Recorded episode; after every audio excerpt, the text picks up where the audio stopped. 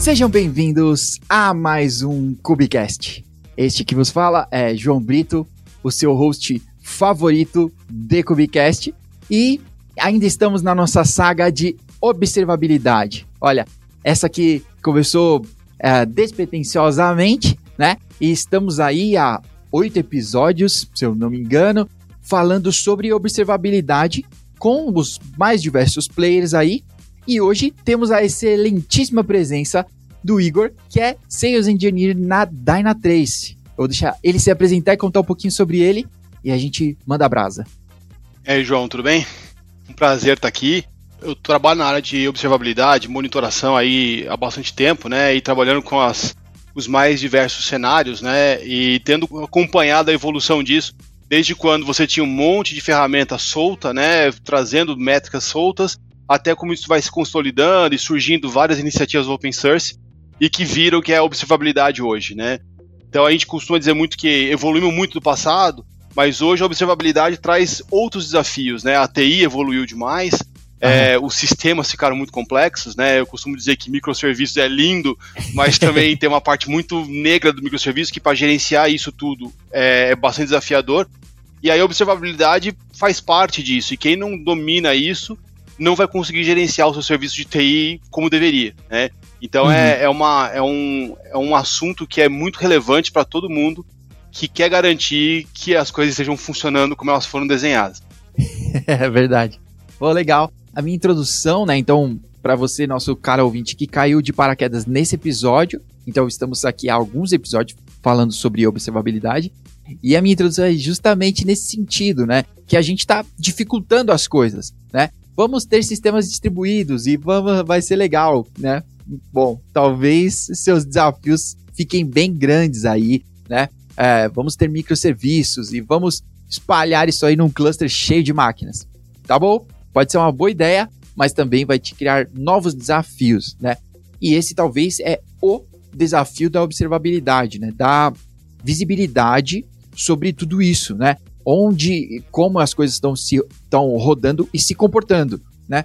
Num contexto. Talvez essa é a palavra, né? Que eu, pelo menos, estou adquirindo aí sobre observability, que é contexto, né? Entender como como as coisas estão se falando, se comunicando aí, mas num, num determinado contexto, já que a gente tem muitas unidades, né, tudo bem distribuído e conversando entre eles aí, né? Então, queria entender de você, de repente, para a gente começar, ah, como que essa complexidade, né, chega para você, ah, essa complexidade da arquitetura, ah, dos microserviços e etc. Assim, como que isso bate aí?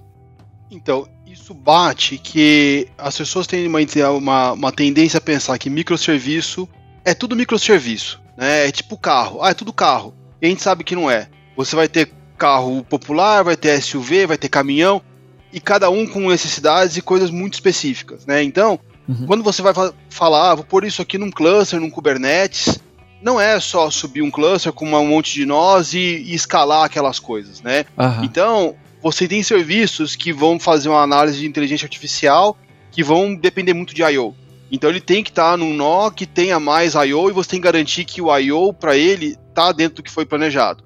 E tem serviços que não, eles simplesmente fazem leituras e fazem, recebem processam requisições e passam isso para frente para uma base de dados ou para um segundo serviço que vai continuar com o trabalho. Esse serviço pode estar num nó que precisa de mais CPU e I/O já não é tão importante. Então, as necessidades de observabilidade de cada serviço são diferentes. Então, para um serviço que não faz I/O, não adianta eu ficar coletando se IOPS do servidor onde ele está ou do pod está ok. Mas para um serviço que faz I/O, eu posso estar tá deixando de entregar um negócio para o meu cliente no tempo certo porque o disco ficou lento. Né? E aí uhum. as coisas começam a ficar complexas. Né? Você começa a ter nós dentro de um Kubernetes com funções distintas. Né? Então você tem worker nodes ah, mas esse meu nó aqui ele tá, tá, tá associado a um a um storage de alta velocidade para conseguir entregar o I/O que meu cliente espera, né? E aí eu preciso medir aquilo. Eu tô tendo problemas de I/O, né? E são duas coisas importantes, né? A gente fala de, do, dos três pilares de observabilidade, que é métricas, traces e logs, né? Eu tenho que ter métrica, eu tenho que uhum. saber como que tá o meu IOPS ali. Não só isso, mas falando de IOPS, eu tenho que ter essa métrica eu tenho que ter log, sabe? Se minha aplicação gerou algum evento, alguma coisa, eu tenho como poder consultar aquilo, olhar aquilo em contexto? Sim. Eu também tenho que olhar no meu trace, eu tenho que ter um trace bastante detalhado, não extremamente detalhado, mas ele tem que ter um nível suficiente de detalhes para eu entender, olha, a hora que eu fiz uma operação que depende do disco, essa operação demorou. E aí você consegue isolar essas coisas, né? Uhum, uhum. Para mim, o que eu acho que hoje é o maior desafio é, é você lidar com o volume. A gente está falando aqui de um serviço, pegamos um exemplo, né? Uhum. E, e quando você tem um cluster Kubernetes aí, isso pode ter milhares de serviços rodando. E se a gente for ficar analisando esses serviços caso a caso, a gente nunca vai chegar em lugar nenhum. Vai, as equipes vão ter que ser gigantes, né, para lidar com esse tipo de coisa. E, e, e você vai estar tá sempre correndo atrás do problema. Então, eu acho que é importante que, independente da iniciativa e da ferramenta que você usa, hoje existe uma, uma quantidade de ferramentas open source. Então, uma empresa, vamos dizer, um small business, que está migrando para microserviços e tudo mais, ele não tem budget para comprar uma ferramenta de mercado e tudo mais, ele consegue ir muito longe usando o padrão open source. Uhum. Só que se ele não planejar para esse volume, todas essas coisas, e tiver processos muito bem desenhados, tanto do ponto de vista de desenvolvimento, de teste e de monitoração, ele vai se perder num mar de coisas, né? Então a, a, a observabilidade, ela não é só os três pilarzinhos, né? É um processo, né, que você tem que ter de desenvolvimento, né? Então você vai garantir, olha, meu desenvolvedor ele está desenvolvendo as, a, a, minha aplicação e está colocando lá as métricas que eu preciso. Então ele está criando em código lá, exportando essas métricas para um status alguma coisa do tipo. Uhum. Ele está é, ele tá criando traces. Ah, eu não quero ter um lock-in com um vendor específico, tudo bem, então eu vou usar OpenTrace ou qualquer coisa, mas eu tenho os meus traces lá. E aí, quando isso uhum. chega para a operação, a aplicação chega pronta para ser monitorada. Porque senão, depois que a aplicação chega pronta, alguém tem que ficar definindo como vai monitorar e garantir que aquilo está funcionando como deveria. Uhum. Então, esse desafio é um desafio técnico, mas é um desafio de processo, de, de, de como a empresa tem que se comportar. E isso é, é, é uma parte que muita gente não, não percebe, né? Que alguns processos internos de desenvolvimento e tudo mais terão que ser alterados. Uhum. Legal. Olha, então, diferente talvez de outros episódios, então eu queria começar com, com essa pergunta. Como que você poderia nos ajudar, então, né? A, a maior parte do nosso público aqui é de sysadmins, DevOps, né? A turma que está envolvida com isso propriamente, né? Então, eu tenho praticamente duas personas aí que a gente tem que convencer, né? Então, talvez uma delas é o Dev, né? A aparelhar as coisas e de repente a gente mudar um pouco esse processo e, né? Seguindo de repente Open Tracing ou qualquer padrão aí que você adotar né? O dev vai ter que aparelhar isso. E também o seu superior, gerência, liderança, sei lá, a priorizar isso, né? Porque, bom, não dá para não dá para querer uma coisa que você não criou, né? Não dá para pedir um backup que você não, não gerou. Então, é, não dá para querer tracing, né? Querer logs e distribuídos e tudo mais. Bom, se você não criou lá atrás, agora não vai adiantar. Agora que tá dando pau. Exato, exato. É, eu já passei com umas situações assim. Ah, olha, é, deu um problema. Ah, não, tá bom, vamos ativar a integração, né? A gente com a Dynatrace, a Dynatrace se integra a diversas tecnologias do mercado. Uhum. Aí você começa a fazer uma demonstração pro cliente lá. Olha, descobri um problema aqui. Ah, mas você não integrou com o VMware. Então, vamos integrar agora. Ah, mas eu quero ver o de ontem. Não, quando eu não estava configurada a integração, eu não estou monitorando. Então, é, a gente tem. É, é, uma, é, é um negócio meio óbvio, mas acontece com muita frequência, porque as pessoas não planejam né? E, e a gente tem o. Com a Dynatrace tem uma solução que é muito automatizada, a instalação dos agentes é muito rápida e tudo mais. Então isso deixa o cliente meio, meio mal acostumado de que ah, é só instalar e sai e tá tudo lindo. Não, mesmo numa situação dessa, você tem que ter um planejamento. O processo, não importa a ferramenta que você está usando, você pode ser, usar a ferramenta mais manual open source, ou usar o Dynatrace com toda a automação. Se você não se planejar nesses processos, algumas coisas vão ficar de fora, né? Então, uhum. eu acho que é importante dois pontos. Primeiro, é, a, gente vem, a gente vem de um histórico, né, que é muito acostumado à operação a ficar cuidando do sistema como se fosse filho, né? Então, é, tem que ir lá ficar de babados do, dos sistemas. Não, a gente tem que ter processos cada vez, cada vez mais automatizados, né? Isso o Google fala muito no livro de SRE, uhum. que a, a, automação é imperativa, né? Você tem que ter 70% do seu tempo lá, pelo menos, dedicado a automatizar esses processos, você não ficar fazendo trabalho manual. Então, é, isso é uma das coisas que, que em todas as esferas, tanto de desenvolvimento como de, como de operação, de delivery, né? isso tem que estar tá muito bem, é, muito bem ajustado. E aí, na parte de desenvolvimento, você criar processos, né, que são um pouco disruptivos dentro da empresa, né? Você fala assim, olha, o negócio não vai entrar em produção se não fizer teste, se não tiver pontuação desses testes.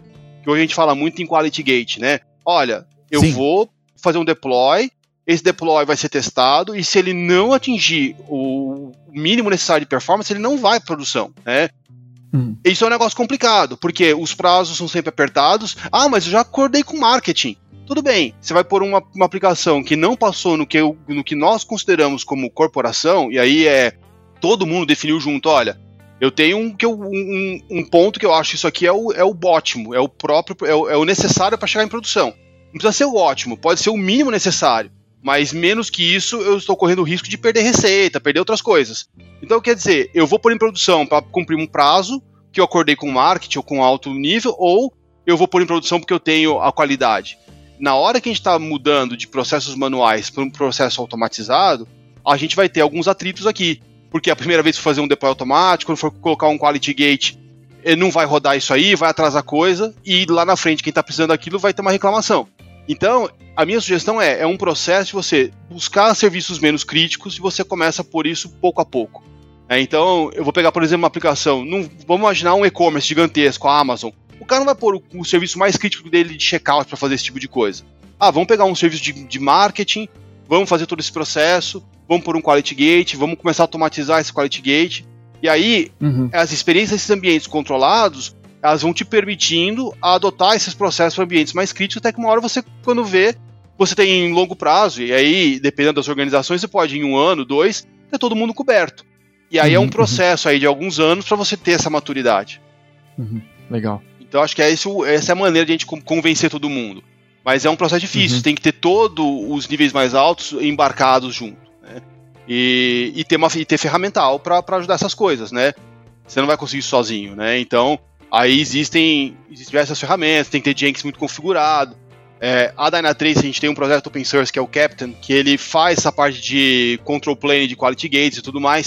Então, é, você precisa ter essa, esse tipo de, de iniciativa para ter toda tudo funcionando e, e preenchendo as lacunas aí para conseguir todo esse processo automatizado. Não, legal. Acho que esse papo sobre de convencer a, as pessoas, né, passa por isso, né? Passa por uma por comprovar as coisas, né? E talvez a melhor forma de comprovar é talvez com um projeto pequeno e você vai nesse ambiente controlado, né? Como você disse, no ambiente controlado eu vou poder demonstrar, olha só, turma, não é tão difícil, né? Não é um monstro, e o resultado é sim o que a gente está prometendo. Então dá para fazer e vamos lá, né? Vamos embarcar nessa. Exato. Com, acompanhando o mercado aí, já participei de algumas, de algumas palestras com o pessoal de DevOps e tal. É, e uma das, uma, uma das dicas, né, que não tem nada a ver com tecnologia, né, é que você tem que ter uma relação dentro da empresa Lennon e McCartney, né? Geralmente essa iniciativa que você tem parte do cara técnico. Eu tô lá fazendo coisa repetitiva e falo assim, não, eu preciso automatizar isso. Uhum. Mas para automatizar eu vou ter um esforço. Você tem que achar, então eu sou o Lennon, eu sou o McCartney, mas eu tenho que achar um outro par do meu lado, de uma área executiva que vai comprar essa ideia, né? Uhum. Para ele defender. Na hora que tiver lentidões, tiver esse cara vai comprar junto com todo mundo, não, olha, vamos seguir que a gente vai chegar no outro resultado, né? E aí uhum. você garante que todo mundo, com todo esse ferramental de coletar as métricas e analisar, é, você consegue avançar, entendeu? Uhum. Então uhum. acho que é, isso é muito importante. E eu acho que a gente, analisando casos pequenos, a gente consegue começar, mas se a gente não planejar para onde a gente vai chegar, hoje a gente tem uma situação onde o volume de informação é muito grande. E, e você pode começar com esses quality gates, ter três quality gates hoje, e daqui a um ano ter mil né, controlando diversos serviços separados, né? Uhum. Como você controla esse tipo de coisa, né? Então é muito importante que tudo que você vai fazer, você tenha alguma análise de inteligência artificial para te ajudar nesse volume aí. Né? A, a gente com a Dynatrace é, é, é, uma tecla que a gente bate muito forte, que você tem que descobrir essas dependências. Muitas vezes a gente tem os nossos épicos lá, as nossas histórias para para desenvolver alguma coisa e no final tem coisa em produção rodando, porque esse, cara, esse serviço fala com esse que eu nem sabia. De alguma forma, ainda mais com todos esses controles, chega coisa que, mano, isso não era pra estar tá funcionando assim. Então, se você não tiver um, uma plataforma que, que te auxilia a lidar com esse volume, com essas mudanças todas, mesmo com todos os processos, vai ser um trabalho muito desafiador você conseguir chegar lá. Ah, legal, verdade. É, eu acho que arquitetar bem, né? A gente falou sobre isso em diversos momentos já, não só em observabilidade, mas arquitetar já olhando para o futuro, né? Não adianta você, bom, em um container funciona, amigo. Não é assim que você vai rodar em produção, né? É, você quer rodar um lance para tipo um bilhão de pessoas aqui e quer usar sessão local. Ah, aí me quebrou, Exato. não vai dar para não vai dar para continuar a conversa. Exato. Não, legal. Mais legal é que você descobre que você não vai continuar a conversa na hora que tá tudo em produção, com a carga lá, Black Friday. Isso, exatamente, exatamente. Agora, né, nós estamos gravando, agora estamos fechando setembro, né? E tem gente que tá pensando nisso, né, sobre Black Friday agora. Se você tá pensando, se você, nosso ouvinte, vou olhar Chegou pra câmera, festa. Pra olhar. Ah, se você tá pensando sobre Black Friday agora, é sobre a Black Friday de 2022. Não é sobre essa. Exato. Exato. A gente, inclusive, gravou um, um, episódio, então se você tá ouvindo aí, tem um episódio para trás, uh, sei lá, uns quatro ou cinco que a gente gravou com a turma da B2W, né? Falando ah, exatamente sobre Black Friday. Então, tipo, dá uma ouvida lá e você vai ver o tanto de desafio para poder passar por uma Black Friday. Então, tipo, é. poxa, tem que se preparar, né? Eu, eu já, já, já atendi alguns clientes em Black Friday aí, e hoje já é mais fácil, porque quando a gente. Uh, quando começou essa história de Black Friday aqui no Brasil, na América Latina, nos Estados Unidos já era, já era mais forte, né? Uhum. Mas é, há uns 10 anos atrás, mano, os caras estavam começando a ver o Black Friday um mês antes. E aí, tipo, pô, não dá, né? Então os primeiros Black Fridays foram bem traumáticos, assim, pô, mano, tudo uhum. parado, que erro 500 tudo é lugar e tal. E aí o mercado foi aprendendo, olha, eu tenho que me planejar com antecedência, tenho um objetivo de negócio e tal. Então hoje as pessoas se preparam com antecedência. E ainda assim é um trabalho muito difícil, né? É um, é um trabalho que exige muita. Sim. Porque sim. o negócio, ele coloca algumas necessidades. Olha, eu tenho Mercado Livre, né? Um exemplo, ele era só Mercado Livre, agora tem Mercado Pago. Ah, no Black Friday eu vou lançar uma promoção para estimular que mais gente atua no Mercado Pago. Uhum. Então você não tem mais só o volume de, de acesso, mas tem gente fazendo uma transação que não é o que você está acostumado. Você tem que lidar o volume e essa coisa nova, né? Uhum. Então, você tem que, se você não planejar com antecedência, na hora do Black Friday a coisa, a coisa embola. A, a gente tem uma experiência legal, uhum. que a gente vê os nossos clientes que há 5, 6 anos atrás, até um pouco mais, sofreram bastante com Black Friday, hoje o Black Friday acaba se tornando um negócio comum, porque o cara criou processos e tem a observabilidade de tudo, uhum. que Black Friday ele, ele planeja, executa e é uma, é uma promoção como outra qualquer, né? Mas isso são anos de o cara amadurecendo e tendo os dados que ele precisa de monitoração e tudo mais. Sim, é, com certeza.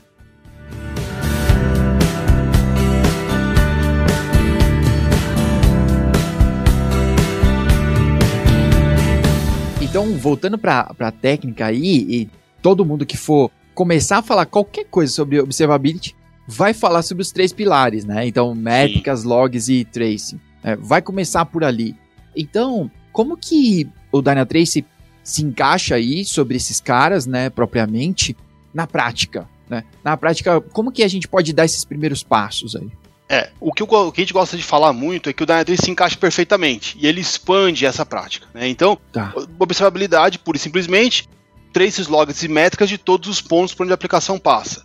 Se eu não tiver contexto dessas coisas, né, se eu não tiver as coisas andando, conseguir rastrear de um lado para outras coisas, então uma transação entrou num serviço, pulou para outros serviços, né, conversou com uma base, eu conseguir rastrear tudo isso, para mim não faz sentido, né, porque você ficar com um monte de trace solto. Uhum. Só que você tem outros pontos que impactam o seu usuário o teu usuário está acessando a tua aplicação via um CloudFront, então tem uma, uma aplicação rodando num bucket S3 que hoje está cada vez mais comum. Uhum. Tudo que é estático está num, num bucket S3 lá, e aí ela conversa com uma função lambda e aquilo pode estar tá impactando o teu usuário. A tua função lambda está linda, rap, rapidíssima, funcionando NASA. Só que o, lá você tem alguma coisa do Facebook no teu, no teu front-end impactando a experiência para o usuário. Então, se você não monitora o que está na frente, como está o comportamento do seu usuário, olha, Uhum. Eu tô tendo bounce, eu tô tendo. O usuário vai fazer uma ação e ele não consegue, ele tem uma jornada e um ponto da jornada ele tem mais dificuldade. Então vamos imaginar um checkout, né? Cada parte, página do checkout ali, dois, três segundos de tempo de resposta. Aí tem uma etapa lá que vai fazer uma verificação de segurança e tal, 10 segundos. Esses 10 segundos vão fazer o teu usuário abandonar e tudo mais. Se você não monitora esse comportamento, você está impactando o negócio, né? Você está impactando. Sim. Pode ser que, uma perspectiva de monitoração, tá tudo verde, não teve erro, não teve nada. Olha, mas o teu uhum. tempo aqui chegou num limite que o teu usuário não tá aguentando mais ele foi embora. A hora que você respondeu 200 ok para ele, ele já não tava mais esperando. Já impactou, né? Sim. Então, se você não expande, é o que a gente chama na Dyna3 de observabilidade avançada, a, a, observabilidade vai te trazer o que você precisa até certo ponto, mas você precisa expandir essas coisas, né? Uhum, então, uhum. com o Dynatrace, a gente consegue monitorar o front-end, né? Monitorar o que está acontecendo na ponta para o usuário lá. A gente consegue monitorar tudo que está acontecendo dentro da aplicação, e aí em contexto, né? Todos os traces, todos os logs, todas as métricas, e também as dependências dessa aplicação. Uhum. hora que falha, eu tenho um serviço dando 500. Por que está dando 500? Ah, porque uma base ficou fora, porque alguma outra coisa ficou fora as relações são muito complexas. Então, se você não tem uma inteligência artificial analisando essas relações, fica muito difícil de você, na hora que tem um problema, falar: olha, o problema está aqui. É, então, a gente tem vários exemplos aí de impactos para o usuário, que aí você olha lá, olha, beleza, tem uma base que ficou fora, ou teve uma lentidão na base, corrige aquilo. Então, a, estatisticamente, é muito, é muito rápido corrigir um problema. É muito difícil achar o problema. Sim. Então, se eu tenho uma, uma ferramenta que me ajuda a achar o problema de forma muito rápida, e que todo mundo está falando a mesma língua, né? Então, o cara de negócio entende o impacto pro negócio, o cara de operação entende onde aconteceu. E o cara de dev sabe o que ele tem que corrigir, muito rapidamente você corrige, manda um deploy, ou sobe o serviço, ou pelo menos acha uma solução de mitigação, né? Uhum. Olha, achei o memory leak na aplicação. Tá bom, vou fazer um restart dela a cada duas horas, enquanto o dev investiga e faz uma solução completa. Mas eu sei que a cada duas horas tem um restart, faço um balance, o serviço não fica indisponível para o usuário. Ou fica um pouco fora do ar ali, mas é, não impacta tanto. Então, a gente consegue tomar as ações com base em informação. Né? Você consegue entender e tomar as ações de forma correta. Então, isso que é o que a gente, que a gente traz com o Dynatrace, né? expandir a observabilidade. Legal. E para, uh, talvez, de bootstrap, assim, né, de entrada, quão difícil é, né? Porque a gente tem certas ferramentas que você precisa, cara, precisa dar uma suada, assim, para ela começar a te trazer alguma coisa né? É, então, queria saber, uh, do ponto de vista do Dynatrace, como dar os, os, primeiros passos, né? Eu sei que tem o, tem o avançado, né? Sempre tem o mais, mas como ter os, os primeiros passos aí de você, de repente, não sei se vocês têm um agente para rodar no cluster, ou se não, é, tem que aparelhar a aplicação, tem que entender de Open, open Telemetry, né? Eu tô com Open Trace na cabeça. É que os projetos mudaram de nome, né? É, exato. O pessoal não me ajuda. Sim. então, se, se aparelhar vai ser obrigatório, né? Então, ou se, tipo, não, tem um agente e já, já tá ok, né? E a, ainda perto do aparelhar, se eu sou obrigado, né, por exemplo, a, sei lá, para ter tracing tem que ter Source Mesh para poder ter um sidecar e etc. Uh. É, não, na verdade, a gente gosta muito de falar para o cliente que, para quem quiser testar, que é muito simples, né? Então, quem quiser fazer um teste com Dyna 3, é só entrar no site da Dyna 3, fazer um free trial lá, cadastra um e-mail corporativo, às vezes até um e-mail pessoal, e tem uma tenant para você por 15 dias para testar, né? Uhum. E tudo, a mágica toda acontece com o OneAgent. Né? O OneAgent é um agente único que você instala num host, ele pega tudo. Ele vai, ele vai fazer instrumentação das aplicações, então não importa a tecnologia. Então, ah, eu tenho num servidor aqui, eu tenho Python, tenho Java, tenho .NET, tenho... Não tem problema. Sobe o agente, vai reconhecer as coisas, né? Vai reconhecer, reconhecer as tecnologias e vai falar para você, olha, inicie o processo para eu poder instrumentar. É o único, o único ponto aí é, instalou no host, reiniciou o processo, está sendo monitorado. Começa a vir tráfego, o tráfego está sendo coletado. Na parte de uhum. Kubernetes, né, cloud e tudo mais, aí, dependendo do ambiente, você tem alguns desafios. Mas em Kubernetes, tem um operator, instala o operator no Kubernetes lá, ou no OpenShift, tem um operator próprio para OpenShift, ele vai instrumentar toda a infraestrutura, né? E, e aí e, e, esse é um ponto legal que vai direto à observabilidade. Você para monitorar um ambiente OpenShift ou um Kubernetes, você tem que monitorar o teu sistema operacional de cada um dos nós. Isso tem que, uhum. Você tem que ver se está tudo saudável. Você tem que monitorar as tuas aplicações, os teus containers, e você tem que monitorar se o teu Kubernetes está saudável. O Kubernetes tem uma API riquíssima de informações lá. E se você não ingere e não entende os eventos que está acontecendo ali dentro, você está deixando uma parte muito valiosa de informação. Com o operator da Dynatrace, tudo isso é feito automaticamente. Você roda um script lá, ele vai instalar o operator dentro do ambiente, vai instrumentar todas as aplicações. Claro, você vai ter que fazer o restart dos pods. e começa a monitorar. Não tem que ter service mesh, não tem que ter nada. Ah, legal. Para alguns casos, pode ser que, ó, eu tenho uma tecnologia aqui, eu fiz um front-end em Go. Aham. É, Go não vai ter instrumentação automática da experiência do usuário. Mas se eu tiver uma Ingress Controller lá, ela faz. Aí se instrumentar Ingress Controller, faz automático. Então, em alguns casos, pode ser, olha, não tem isso aqui, vou ter que pôr algum negócio, mas a, a monitoração está sendo feita. E, e é feito Uhum. para ser dessa forma. Porque quando você tem vários agentes, um para cada tecnologia, tem que ficar mudando linha de start do processo e tudo mais, você tem um problema. Você tem que falar com o DevOps, DevOps vai ter que colocar aquilo na sua automação. Aí você tem um outro problema, atualização de software, né? Atualiza a versão. Alguém tem que ir lá na esteira de DevOps e, e, e atualizar aquela, aquele software. Como vai ser? Eu vou baixar do site do meu fabricante, pôr no repositório local. Com a Dynatrace, isso tudo é gerenciado pela própria. Dynatrace. Então, o próprio agente é atualizado automaticamente, né? E o cliente não tem que ficar se preocupando com essas coisas. E não tem que ficar alterando imagem de container, de tudo mais. Uhum. Então, pôs no cluster, tá funcionando. Ah, acabou, não quero monitorar, ou eh, não vou comprar agora. É muito fácil, você deleta o namespace do Dynatrace lá e para de monitorar. Então, a, a situação é bastante simples para dar o controle para o cliente de que ele não precisa de uma equipe extremamente especializada para fazer a monitoração. É óbvio que a Uhum. ferramenta é muito poderosa e ele vai querer se aprofundar. Se ele se, ele se torna um cliente, ele tem a Dynatrace University para aprender e tudo mais, mas ele consegue muito rapidamente pôr tudo para funcionar sem, sem, sem ter supervisão Legal. nas POCs que eu faço com os clientes, eu oriento, olha, pilota aí, e se tiver dúvida me chama. E muitos nem me chamam. Eles pilotam, começam a mexer e depois vão me chamando para tirar as dúvidas, porque esse é, essa é a proposta da ferramenta para o mercado. Legal, legal. Falando ainda de OpenTelemetry, é, ele vem como sendo essa, essa padronização, né? Já que a gente vem com isso desde antes de containers e tudo mais. Fechado no nosso cenário aqui, então containers e Kubernetes são padronizar e escalar as coisas horizontalmente, né? E o OpenTelemetry vem com essa veia, né? E aí, é, padronizando como os devs, né? Como você vai aparelhar a sua aplicação para, para isso. É, quão, quão perto, né? A Dynatrace está desse projeto, ah, pronto para isso, e se a turma, bom, quem já está olhando pra- mais para frente ou quem já está aderindo agora, é, você já pode entrar diretamente aí. Então, isso é um negócio muito legal, cara. A Dynatrace, ela tem funcionários próprios trabalhando no projeto de OpenTelemetry OpenTracing. Né? Então, a gente tem é, funcionários próprios da Dynatrace no, no, nos conselhos diretores, no, no, pessoal que toma as decisões de para onde o framework vai, né? O framework, framework de telemetria aberta. Então, isso é muito legal, porque a ferramenta já suporta isso nativamente. Então, hoje, é, se você tem uma aplicação Uhum. que ela está instrumentada com, com OpenTelemetry, o próprio OneAge já reconhece os traces que você colocou lá e ingere. Porque a, a monitoração, e isso é qualquer fabricante, né? Dynatrace, qualquer outro fabricante que use agentes, ele faz um bytecode instrumentation da aplicação. Então ele vai entender, olha, tem um, tem um padrão de código aqui, né? E ele vai envolver aquele código com um código próprio da Dynatrace para monitoração. Né? Então isso são os sensores que a gente faz, né? É, muitas vezes você tem uma tecnologia que não é suportada, não tem sensor para aquilo. E o OpenTelemetry é, preenche essa lacuna. Uhum. Então vamos imaginar que, que o meu cliente, né, que você tem uma aplicação com alguns pontos lá, que você desenvolveu em casa. Você tem um servidor que você desenvolveu em casa para um fim específico. O Dynatrace vai reconhecer o trace completo daquilo e a parte que você pôs o OpenTracing vai enriquecer o nosso PeerPath, né? O nosso trace distribuído, Tá.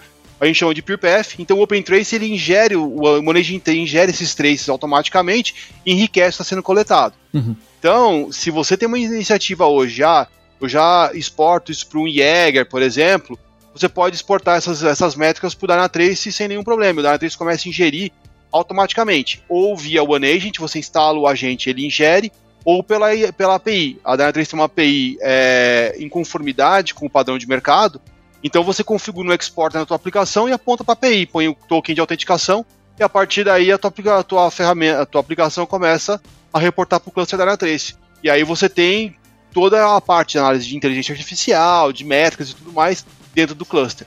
Então, é, e- estamos super aderentes com isso e em algumas situações onde o cliente tem me trazido, ah, isso aqui é uma tecnologia que eu, que eu uso e não é nativamente suportada. O Company Telemetry a gente consegue suportar, já tenho usado isso em diversos clientes.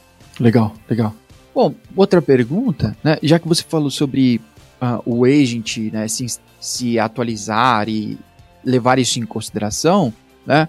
O Dynatrace, ele tem uma opção ah, não SaaS? Tem. Né, para clientes que estejam completamente fechados, assim, ou que busquem isso? Existe, existe. E isso é um negócio bastante bacana. A gente, a gente tem a, a ferramenta é a mesma, né? Tanto, tanto no SaaS quanto no on-premises, né?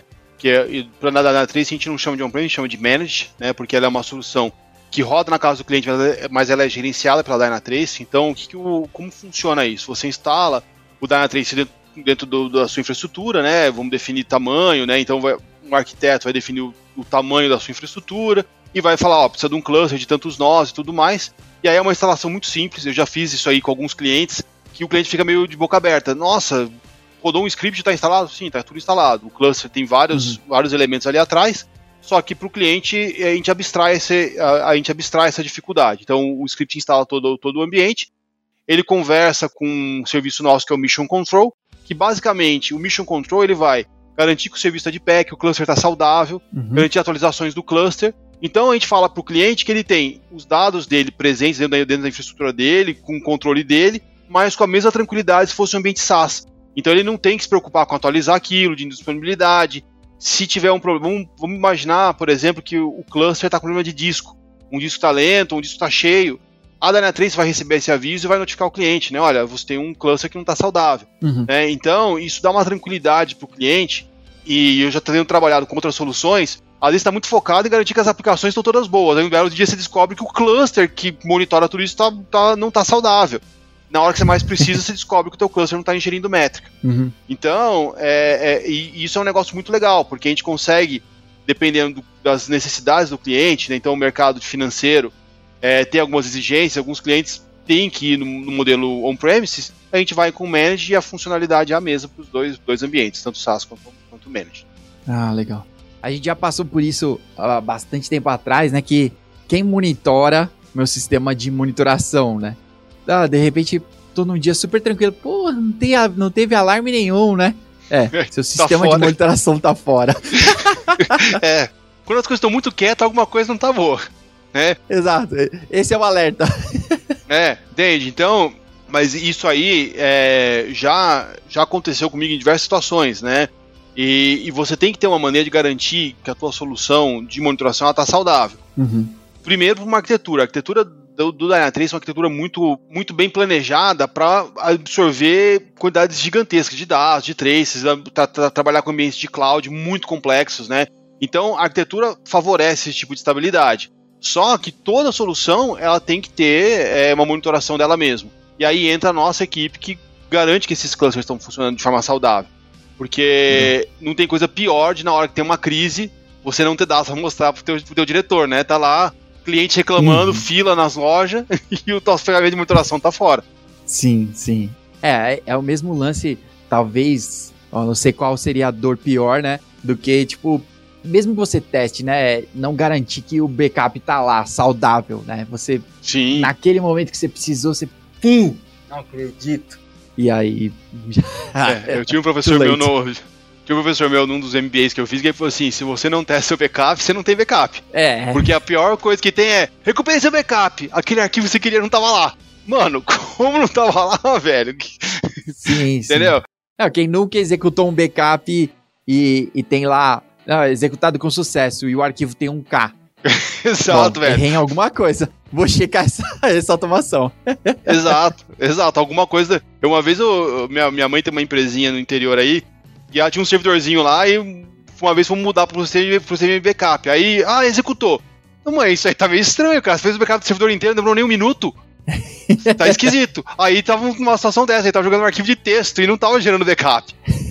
Então, às vezes o cara que tá gerando backup, ele não entendeu, ele achou que aquele é o tempo certo. Uhum, e eu falei assim, olha, isso já tá acontecendo faz um mês, cara, faz um mês que tá sem backup. Você tá vivo por pura sorte, é isso.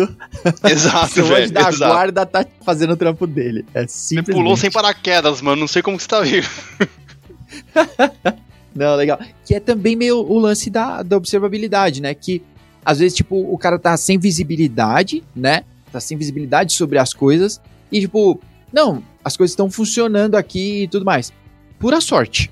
É só isso, né? Exato. É, se você parar para olhar, você vai encontrar um, um monte de problema. Todo mundo tem, não importa quão grande ou quão pequeno você seja, você tem muitos problemas.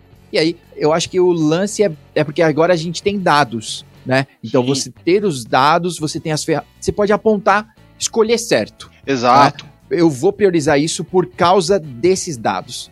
Né? Mesmo que, tipo, cara, ah, não, mas essa não é a aplicação que tem mais erro. Não, mas essa é a que tem mais erro, que é mais prioritária, né? Que é a que gera mais receita ou que tá gerando mais perda, né? Sim. Então, dados. E isso é muito importante, porque a gente tem uma tendência, né? Quando começa a monitoração, ah, eu quero ver o que tá lento. Ah, tudo bem, eu tenho transações de 10 segundos, elas acontecem uma vez a cada hora. Tudo bem, são transações que 10, de 10 segundos, que é um, um tempo de resposta inadmissível, excelente. Uhum. Mas tem transação que está demorando 3 segundos que ela está sendo executada 200 vezes por minuto. Uhum. E isso talvez é, tenha um impacto muito maior no, no, no, na tua infraestrutura e no que você entrega para os teus clientes do que essa de 10 segundos. Não que as 10 segundos nunca ninguém vai cuidar. Sim. Só que vamos estabelecer as prioridades, né? Quem, quem vem primeiro, né? Sim, exatamente. É. No montante, né, na, na estatística aqui, isso vai ser mais prioritário, né? Exato. E eu acho que tem um outro ponto, né? É a maneira como a arquitetura que as pessoas fazem as aplicações, né? Não é porque uma porque alguma coisa funciona que ela deveria ser usada. Né? O livro do Google dá um exemplo muito claro disso. Eles têm, eu não lembro agora o nome do serviço, que é um sistema de storage, que não é um sistema de storage de alta disponibilidade, mas ele tem uma disponibilidade muito alta. E, o, e os caras falam, a gente desliga o serviço propositalmente para ele ficar dentro do SLO, é, não ficar acima do SLO, para as pessoas não acostumarem que aquele cara é muito, é muito, é muito estável. Porque a hora que ele cai, aplicações estavam usando aquele serviço que não era para ser confiável, ela acaba ficando fora do ar. Uhum. Então ele fala assim, ó, se você precisa de mais de 99.5 de disponibilidade, você tem que usar outro serviço, que é o que foi desenvolvido para esse nível de criticidade. Então, às vezes, tá. é muito comum você olhar o cara reclamando, ah, eu preciso de maior tempo de resposta. Ah, eu estou usando uma aplicação gigantesca aqui, eu estou usando uma base de dados MySQL como única base de dados da aplicação. Cara, você tem um problema aí. Uhum. O MySQL é excelente, usei a vida inteira e adoro, defendo, uhum. mas para alguns casos você vai ter que colocar alguma coisa no meio do caminho aí, porque o MySQL sozinho não vai dar conta. Então, Sim. a observabilidade ela vai te dar os dados, mas se você não quiser mudar nada, não vai servir de nada essa observabilidade. Só que ela vai te orientar, olha, eu estou tendo um gargalo aqui e a minha base de dados hoje é um gargalo, então eu vou ter que fazer uma mudança de arquitetura da minha aplicação para colocar alguma coisa no meio aí, para dividir essa carga e melhorar o tempo de resposta. Legal.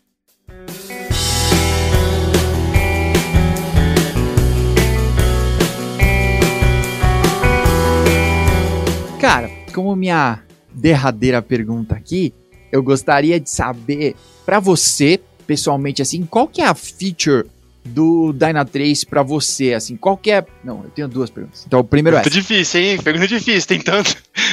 É, então, qual que é a feature que você fala, tipo, mano, ou isso, tipo, isso aqui a gente faz com maestria. Mano, é só eu faço isso. Ou, tipo, sabe, isso aqui eu faço tão bem que, cara, é, isso aqui me, me impactou quando eu cheguei na Dynatrace ou nos últimos tempos. Mano, isso aqui faz uma diferença. Faz uma diferença no seu dia a dia, assim.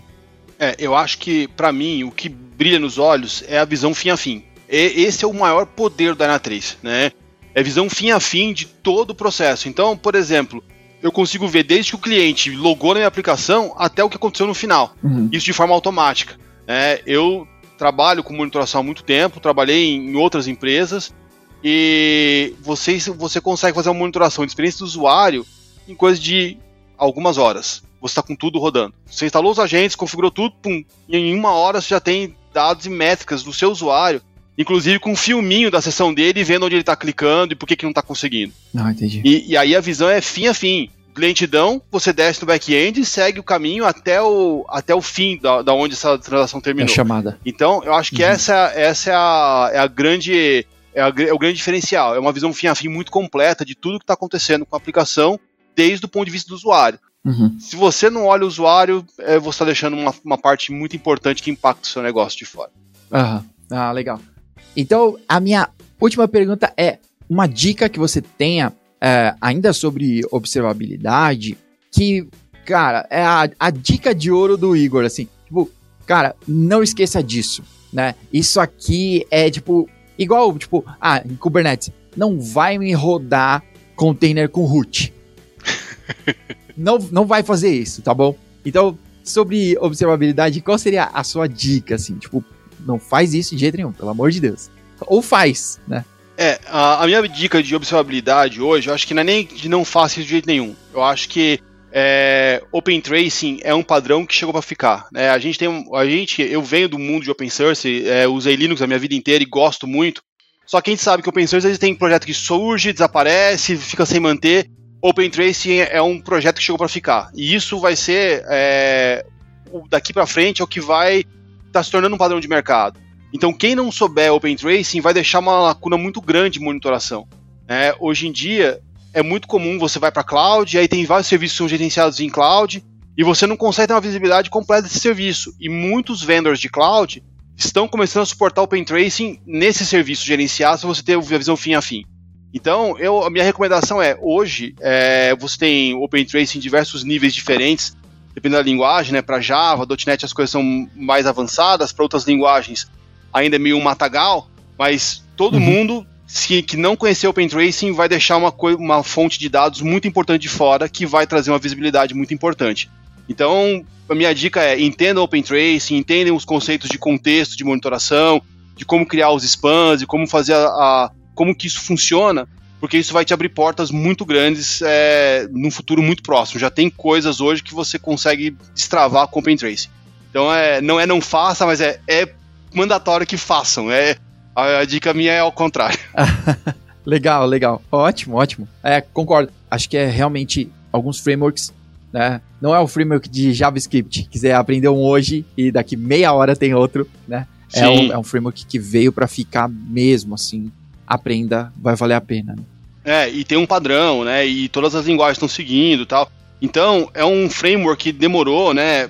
para ficar GA, para você ter uma ideia, alguns clientes reclamam, ah, mas por que o Dynatrace não suporta é, tal versão? Assim, porque o próprio framework de Open Tracing ficou GA em julho. E a gente uhum. só vai ficar GA quando o projeto tá GA. Não vou suportar um projeto que enquanto não tá GA tá mudando coisas pra caramba, né? Uhum. Só que ele está sendo muito bem escrito e com muitos padrões. Então, é, você faz Open Tracing para Java e depois você vai usar o Open Tracing em Node, em Node.js, em Ruby os conceitos são exatamente os mesmos. A linguagem e os comandos que você dá podem ser um pouco diferentes, mas o conceito é o mesmo. Então, quem sabe fazer para um, sabe fazer para todo mundo. Então, isso é muito importante. É, eu, Legal. só nas últimas duas semanas, já teve quatro clientes que conseguiram destravar coisas usando Open Tracing, em linguagens diferentes. Então, é, isso é muito importante. Isso é um negócio que vai salvar a vida de muita gente. legal, legal, ótimo, ótimo. Vamos salvar vidas aqui. legal. Bom, cara, depois de, de todo esse, esse banho técnico aqui, né? sangrando um pouco. Uh, ah, para aliviar, uhum. né? Vamos às recomendações da semana. Então, é, eu queria primeiro as visitas, né? Uh, qual seria a sua recomendação para os nossos ouvintes, para quem está nos escutando agora? Qual seria a sua recomendação de um algo para relaxar ou não? Comer, ver, sei lá. Qual é a sua recomendação? Bom, a minha recomendação, cara, é eu vou fazer um jabá de um projeto pessoal nosso. Legal. Não tem nada a ver com Dyna 3. É, eu participo de uma ONG já há bastante tempo, que chama o Instituto Ciclo Ativo do Brasil. E a gente tem um projeto no final do ano que é a, que é a campanha Duas Rodas para o Natal, né? A gente coleta bicicletas, reforma essas bicicletas e doa essas bicicletas para crianças carentes. Então, quando chega essa época aí, setembro, outubro, a gente começa as oficinas, né? Então, as oficinas são é, feitas de final de semana e qualquer voluntário, qualquer pessoa que quiser ajudar, pode ir lá ajudar. Né? Então, uhum. no site do Instituto tem, a, tem as informações sobre isso, tá? a gente está começando a divulgar a campanha desse ano. Uhum. Então, quem quiser se divertir um pouco com alguma coisa técnica, mas nada a ver com computador, a ver com bicicleta, não precisa ter experiência nem nada. E é um negócio que a gente já está fazendo aí há uns oito anos, né? É um projeto que já está há bastante tempo. Legal. Então, esse é o meu jabazinho aí, é uma dica. Quem quiser desestressar de um outro jeito, pode colar com a gente aí. Aham. Bah, que da hora. Ó, eu vou, eu vou pegar com você o link, então, eu vou colocar aqui na descrição, se você tá vendo no YouTube ou no seu. Eu te passo o site oficial do, do Ciclo Ativo, a gente tá nas redes sociais, né? E aí eu Legal. passo pra você e você coloca aí. Combinado, que da hora. Bom, a minha dica, né, como sempre, de filmes. Então, esse é um documentário, na verdade, uh, saiu faz pouco tempo, sobre o Schumacher, né? Ah, legal. É, é muito legal, é muito legal mesmo assim, né? Saiu a, eu não sei se no ano passado ou no começo desse ano, não sei mais contar o tempo, mas saiu do Ayrton Senna, que é muito top, né? É o do Senna mas que tem todo e que tem uma, mas que tem um peso nacionalista, né? Que a gente Sim. vai assistir, tipo, é o Senna, né? presidente do mundo. Então, beleza. Sim. Mas o, o do Schumacher é muito bom porque, não sei, eu nem sou o cara da Fórmula 1, né? Eu assisto bem de vez em quando, assim. Mas a gente tinha meio que esse lance é, que, tipo, ah, ele era o rival, né? Ele. Sim. ele nunca era o mocinho, né? O Ayrton Senna era o ídolo mocinho e tinha o seu oponente aí. Então é Sim. é muito legal ver a trajetória do cara, é, os desafios e tudo. Então, cara, é um documentário muito bem produzido, muito legal, assim. Uh, Netflix, então tá aí na, na casa Ah, legal. Mundo, né? vou, vou pôr minha listinha. Eu já tinha visto que tinha lançado, mas não tive tempo de ver. Vou pôr na lista no final de semana aí. Boa, boa. Muito legal, muito legal mesmo. Bom, Igor, muito obrigado, cara, pelo seu tempo, pela sua presença. Excelente, eu que agradeço pela oportunidade aí. Foi difícil, né? A gente se bateu coordenar as agendas. um dia, foi difícil, mas a gente conseguiu bater esse papo. Eu espero que tenha rendido para você também que tá ouvindo. É... Não, foi muito bom, muito bom. E, Igor, se alguém quiser falar com você, né? Como seria o jeito mais simples assim de entrar em contato? Eu vou deixar também aqui na descrição aí como entrar em contato com você. É, pode entrar em contato com, comigo ou com quem com a pessoa do meu time, né, aqui no Brasil. Eu, eu posso deixar meu e-mail para vocês, depois eu te passo certinho, né, o igor.simões@dana3.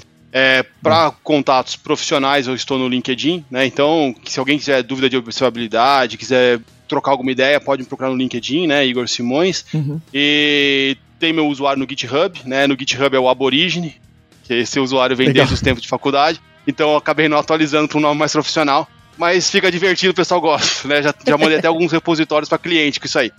É, então aí é só me seguir nesses, nesses canais aí e, e eu tô sempre pronto para ajudar. Às vezes não Legal. só para vender Dyna 3, mas para a gente auxiliar o cliente com alguma dúvida mais avançada. Hoje em dia é, a parte de observabilidade ela é, um, é um leque muito grande. Você tem desde monitoração até self-healing de aplicações. Às vezes o cliente não tem ideia de como que ele vai automatizar um self-healing. Vem conversar com a gente, a gente tem experiência, a gente adora bater papo aí. Legal, legal, que da hora. Bom, mais uma vez, muito obrigado, muito obrigado mesmo pelo seu tempo, cara. Eu agradeço, de novo eu que agradeço. E obrigado você que nos ouviu até agora. Ouça nossa série completa, ouça outros episódios. A gente fica por aqui. Um abraço, até mais. Nossa, até mais.